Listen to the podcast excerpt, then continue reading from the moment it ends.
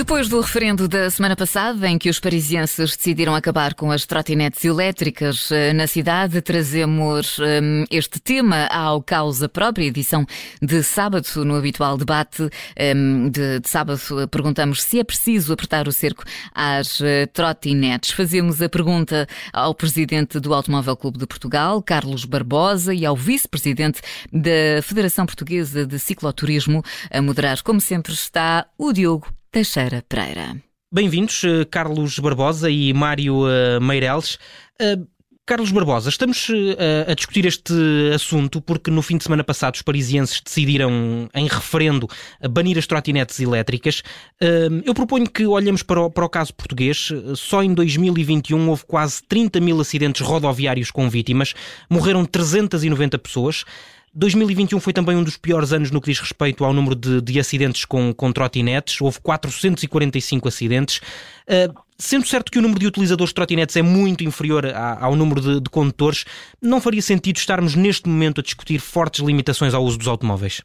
Eu penso que o problema das trotinetes e das bicicletas na cidade de Lisboa, penso que foi um problema de má introdução desses meios de, de transporte suave. Ou seja, quando foi o confinamento, a sinistra figura de Miguel Gaspar, que estava na mobilidade da Câmara Municipal de Lisboa, fez ciclovias de qualquer maneira, não houve qualquer espécie de estudo para fazer nenhuma ciclovia, nunca foi apresentado um estudo não existiam, apesar de ele dizer que, que havia, mas nunca foi apresentado, e portanto fizeram ciclovias que não só não protegiam quer os ciclistas, quer quem andava de trotinete, como era simplesmente para banir os carros da cidade de Lisboa o que era uma missão impossível, mas que ele achava que ia conseguir.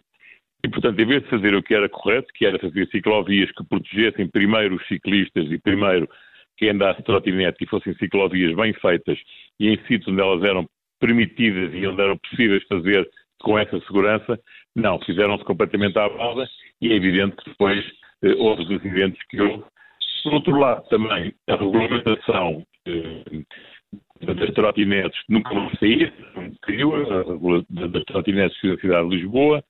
O novo Presidente da Câmara conseguiu reduzir o número de trotinetes, eh, quer no inverno, quer no verão, e, sobretudo, eh, pôr regras. Vai, vai ser agora aprovado pelo Ministro da Administração Interna a introdução de capacidade para 16 anos, quer em bicicletas, quer nas trotinetes. Foi uma, uma, uma ideia lançada na altura pela Presidente da, da, da Anabela Vitorino, da, da Coisa dos Transportes da cidade de Lisboa, da área, da área metropolitana de Lisboa.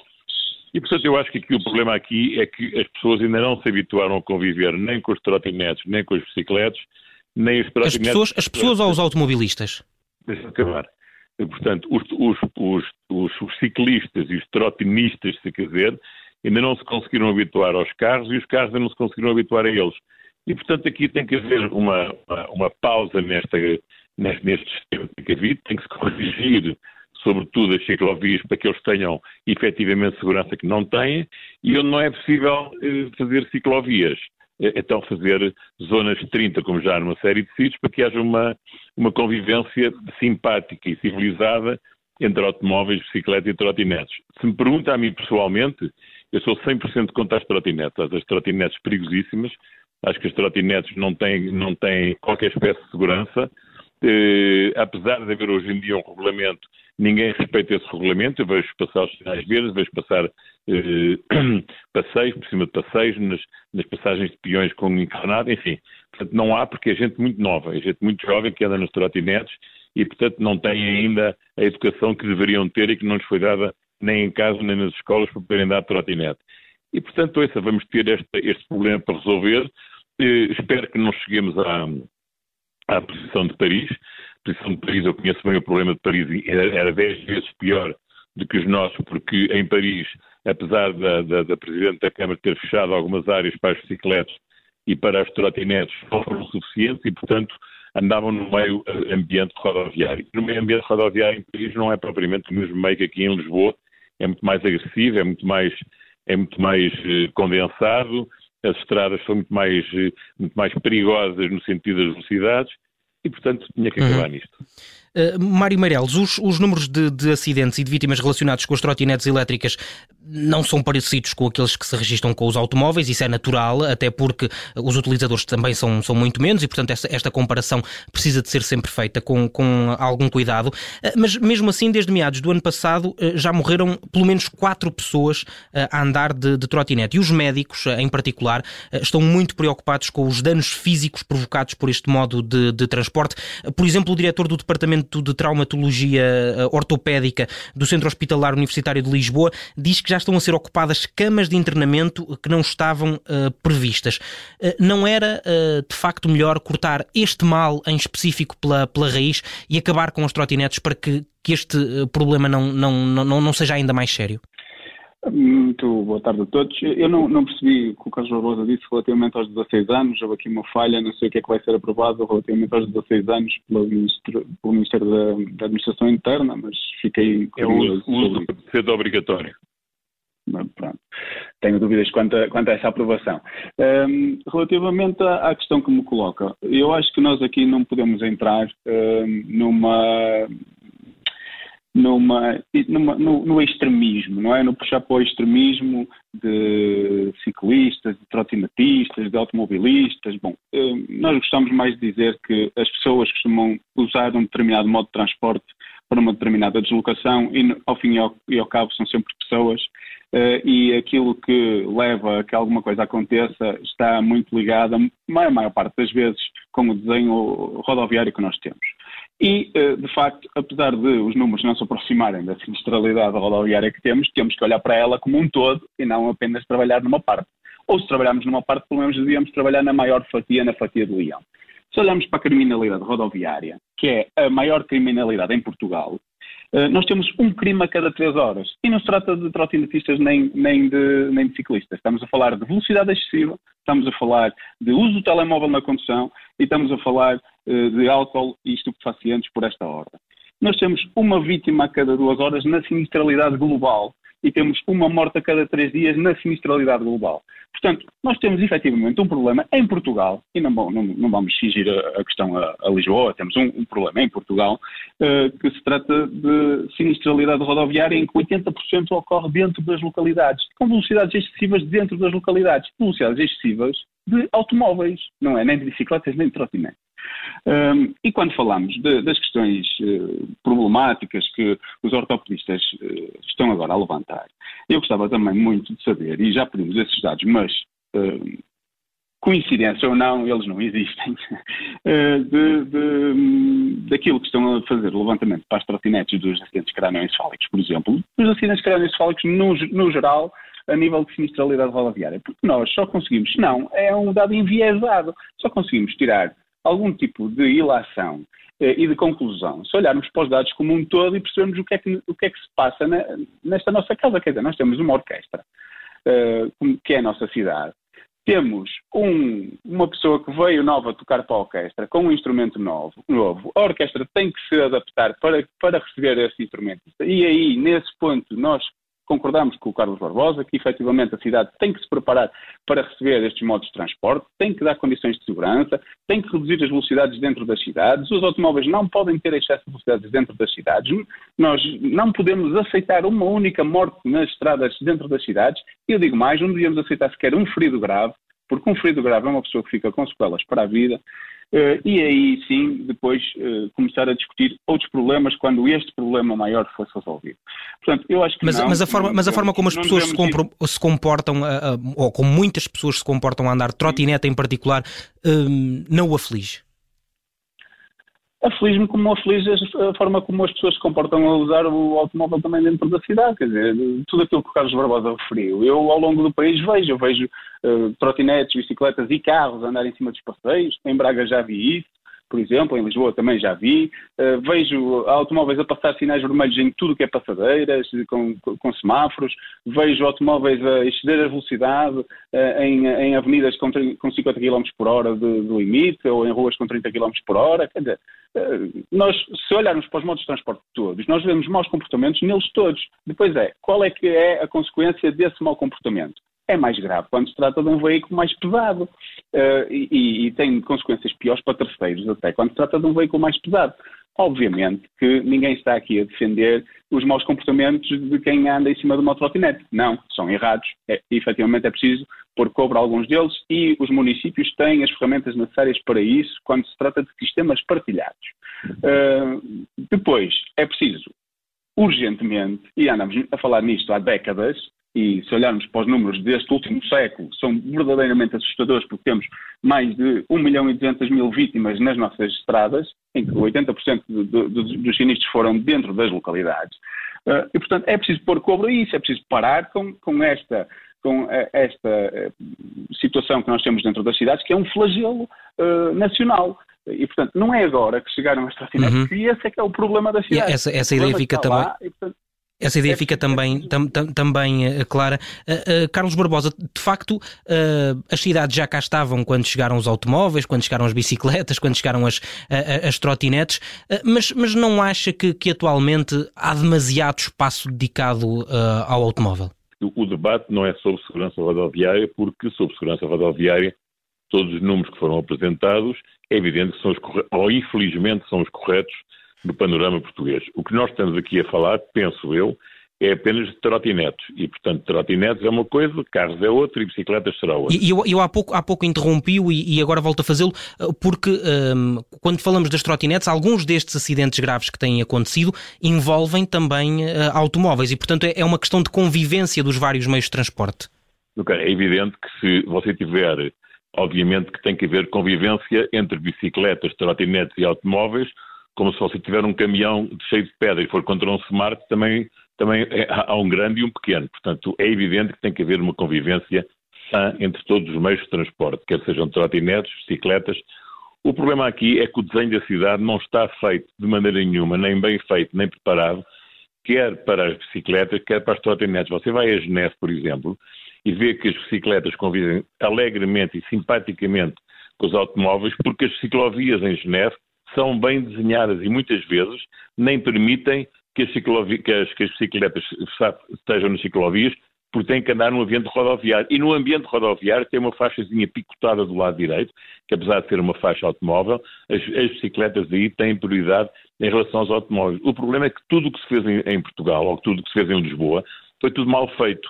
E, portanto, o que é que acontece? Acontece que as, as, os ciclos não estão defendidos em, em, Lisboa, não estão. Eu estou a falar de Lisboa, que é a cidade que conheço melhor, e, portanto, tem que se repensar em todas as ciclovias. E nessas ciclovias, se as trotinetes andarem e estiverem bem feitas, claro que vão ser seguras, claro que vão ser seguras para os ciclistas.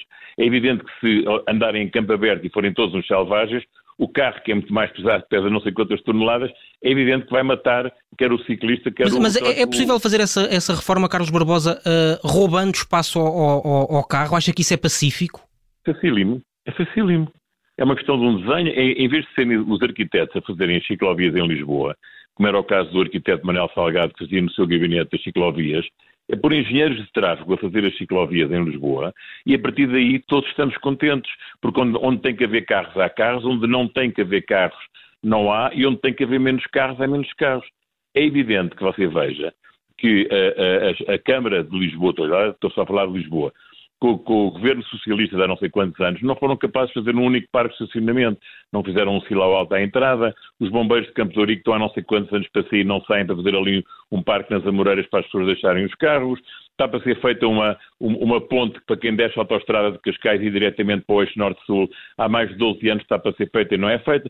Portanto, o ambiente rodoviário, infelizmente, é aquilo que temos, porque os, os, os maiores inimigos da, da mobilidade em Portugal são os autarcas porque não fazem aquilo que deviam fazer para que não entrassem tantos carros na cidade e para que os que entrassem tivessem sítio para arrumar, quer à superfície, quer debaixo da terra, quer em altura, e depois que houvesse um transporte calmo, quer em transportes públicos, quer em transportes suaves. Deixe-me só perguntar é... ao, ao Mário Meireles se concorda com essa, com essa ideia. Mário Meireles. Bom, eu não sei se está tudo, tudo mal feito. Admito que há, efetivamente, algumas eh, ciclovias, nomeadamente, ou que se chamam ciclovias, nomeadamente passeios pintados vermelho por todo o Portugal fora, uh, ou coisas uh, que foram feitas um bocadinho à pressa que podem eventualmente ser corrigidas. Também é, considero que é importante. Uh, oh, Mário, não é serem corrigidas, eram feitas de novo. Elas...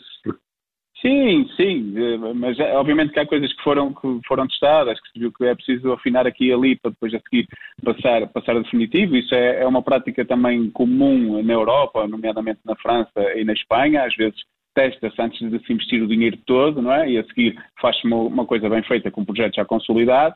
Uh, mas efetivamente eu concordo em absoluto que uma obra bem feita, e quando temos engenheiros de tráfego e uma equipa multidisciplinar uh, ou engenheiros urbanos, se quisermos, e uma equipa multidisciplinar a trabalhar, uh, a trabalhar os projetos, uh, o resultado final acaba sempre por ser melhor, sendo certo que nestas coisas das obras nós sabemos que há sempre alguma coisa que falha e que acaba por não ficar exatamente. Mário, não é, o problema é que quem, quem tem depois, feito as, ciclovias em Lisboa são políticos, não são profissionais. Sim, eu ia chegar, eu ia chegar, é aí, eu ia chegar aí. Depois a, questão, eu, eu, é, quando o Carlos Barbosa diz que é fácil, bom, eh, eu acho que a visão é igual à, à, que, à que eu tenho. Seria fácil se houvesse coragem, não é? De, de o fazer.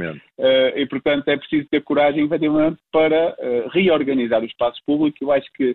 Uh, Já agora deixem-me só perguntar aqui: seria, seria, fácil fazer, por exemplo, na, na Avenida Almirante Reis, que foi uma das que gerou mais polémica aqui em Lisboa? É pá, é fácil. Almirante Reis é das coisas mais fáceis que há de resolver.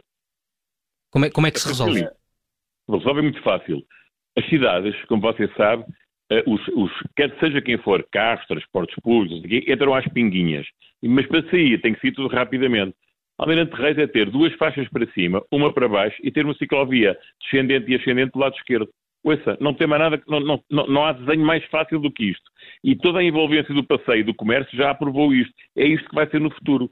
É isto uhum. que já, já, está praticamente aprovado. E os ciclistas aí descem e sobem em segurança, como é o caso da Avenida da República, em que ninguém os chateia, ninguém os mata, não têm perigo nenhum, e os carros saem e descem, os transportes públicos sobem e descem, as ambulâncias sobem e descem, sem qualquer espécie de impedimento. Fica... O que está agora, uma de um lado e outra do outro, é que não faz sentido. Fica, fica essa, essa, ideia também. Vou, vou, regressar ao Mário Meireles, eh, que uh, conhecerá bem uh, certamente a realidade de Lisboa, mas que é do Norte e, portanto, conhecerá também particularmente essa realidade. Mas vou-lhe vou devolver a, a, palavra até para encerrarmos o, o, o debate, Mário. Sim.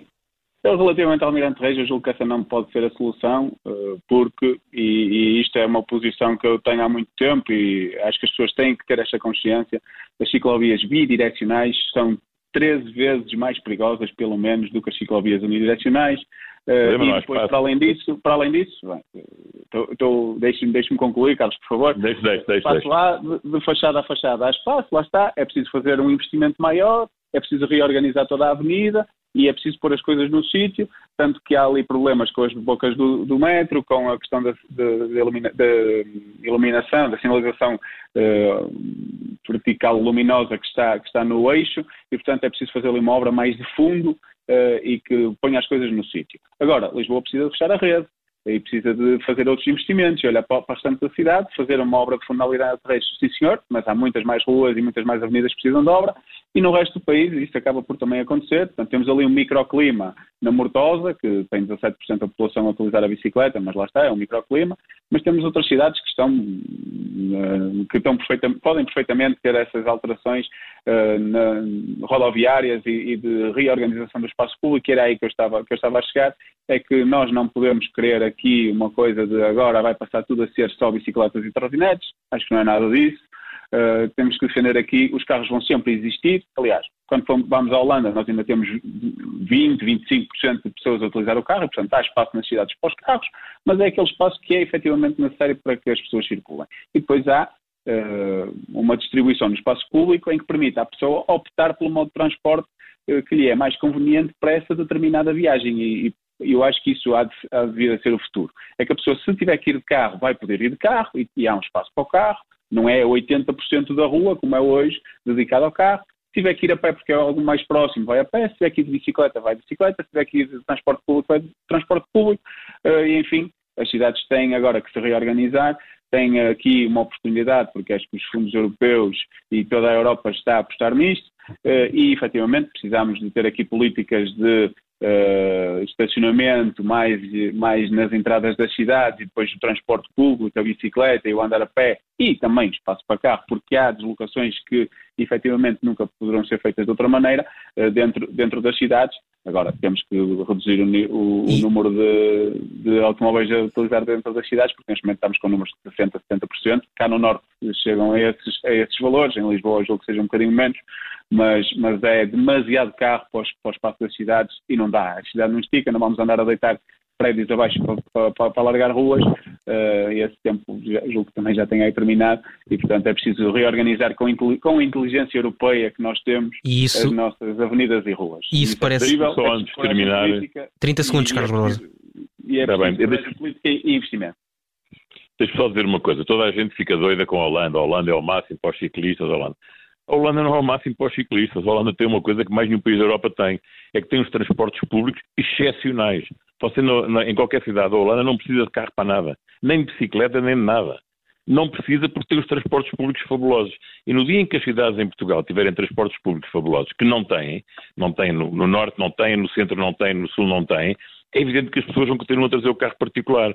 Porque no dia em que houver sítio para deixar os carros e para as pessoas poderem andar de transportes públicos decentes, a horas e com, e com, a, com a fluidez que é preciso, foram pôr as motas nos corredor base. A Carris perdeu 6 km a hora de velocidade em Lisboa, porque deixaram pôr as motos no corredor base. E os corredor base é onde andam a maior parte das vezes os ciclistas também. E, portanto, os, ciclistas estão, em perigo por causa de um autocarro que é um monstro, porque deixaram pôr as motas e os ciclistas no corredor base. Não, não está bem isto. E, portanto, enquanto não for tudo reorganizado, com cabeça, tronco e membros, e haver o espaço para cada um, para que não colidam, e quando não, não, não há espaço para todos, então que façam um espaço em que todos tenham andar, mas tenham, tenham velocidades 30, tenham corredores picotados para as bicicletas, tenham tudo isso. Agora, como hoje em dia é feito, não vamos a parte nenhuma. E pelo menos aí uh, concordam, é preciso reorganizar as, as, cidades, a forma de o fazer é que já é uh, uh, mais difícil. muito obrigado, Carlos Barbosa e Mário Meireles, pela obrigado, vossa disponibilidade para, para este debate. Muito obrigado.